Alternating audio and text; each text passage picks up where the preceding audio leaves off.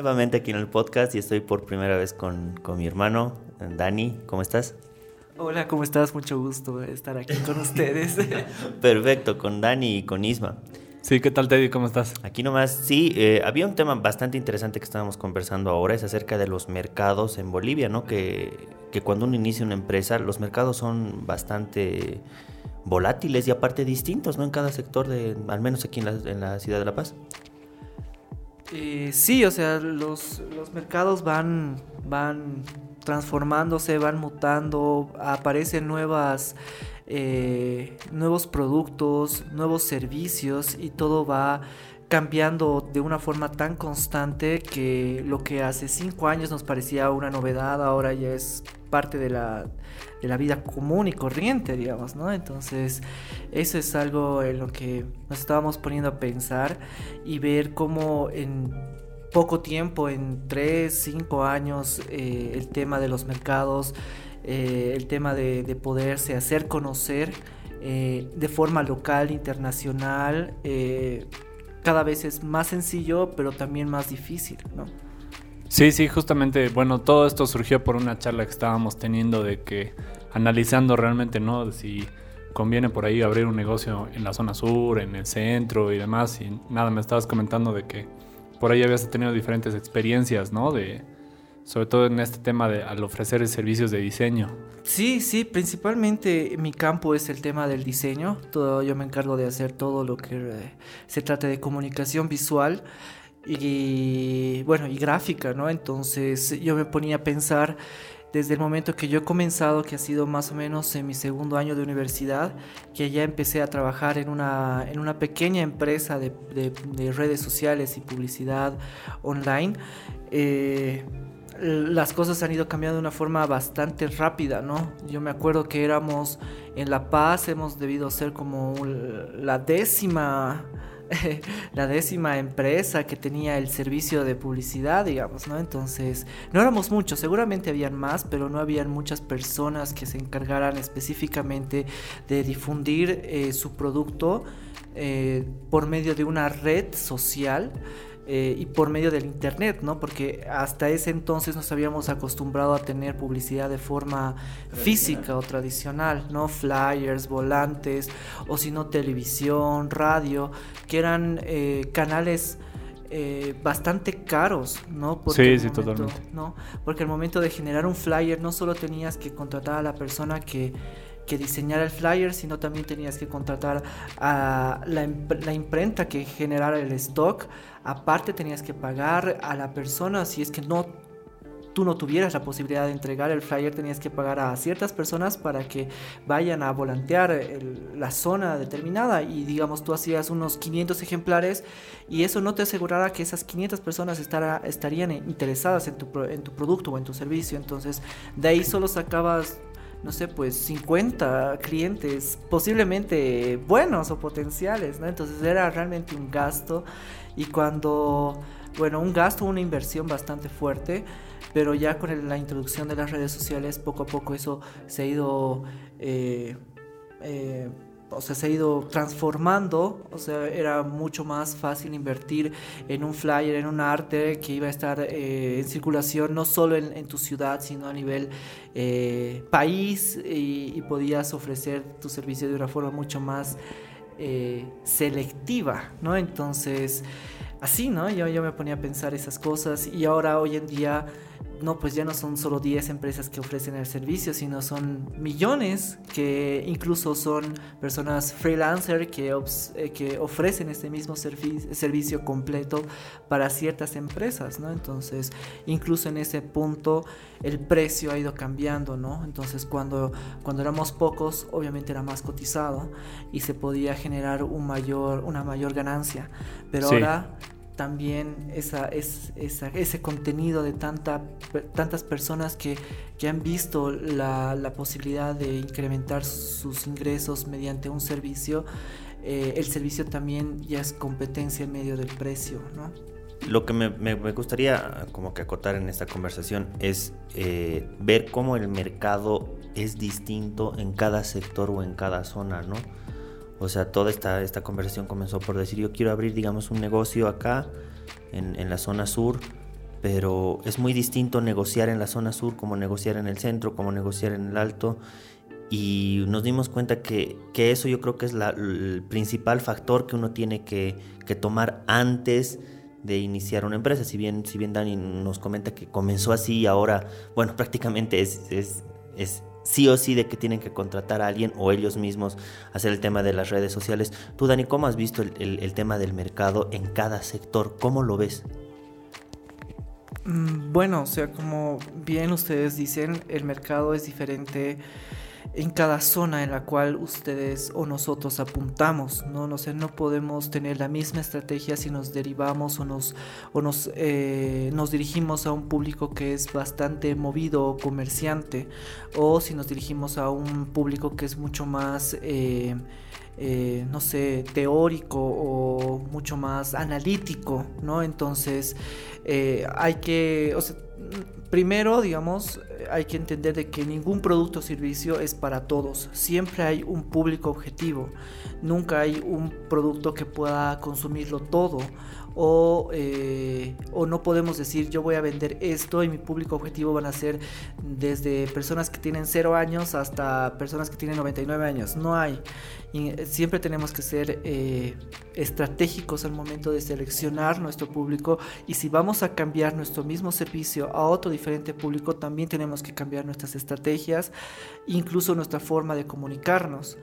Entonces, eh, con experiencia, digamos, eh, bueno, acá en la ciudad donde vivimos, La Paz de Bolivia, eh, sabemos que incluso teniendo un, mismo país dentro de las mismas, dentro de la misma ciudad, hay diferentes pequeños grupos de sociedades distribuidas, ¿no? Entonces, que tienen diferentes puntos de pensar, diferentes puntos de tomar una decisión y hay que analizarlos antes de, ofrecerles algo.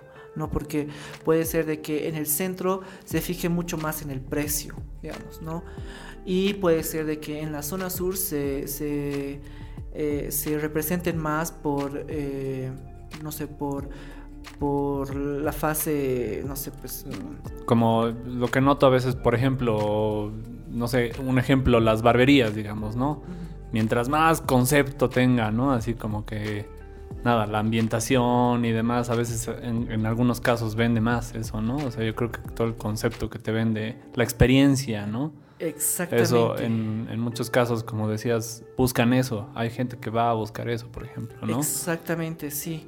Eh, bueno, como tú decías, ¿no? El estatus, eh, la, ambientación, el sentimiento, o sea, venderte una experiencia, ¿no? Puede ser de que el servicio no sea muy bueno o sea excelente o malo, ya, ya tú ya has consumido, ¿no? Entonces, eso es importante y sería bueno que se tenga en cualquier, o sea, se, debería tener en cuenta independientemente el, el lugar donde abras, ¿no? Entonces, porque lo que vende más es una buena experiencia, ¿no? Entonces, si tú ofreces a un cliente una buena experiencia en el momento de que tú eh, vas a un restaurante, en el momento que entras, comes, te tratan bien, al momento de que ves la ambientación y todo, eso sí o sí va a vender mucho más de, a comparación de tal vez una un food truck que es mucho más sencillo, digamos, ¿no? Pero incluso siendo sencillo te puede vender una experiencia, ¿no? Claro, algo interesante que, he visto, ¿no? Es que,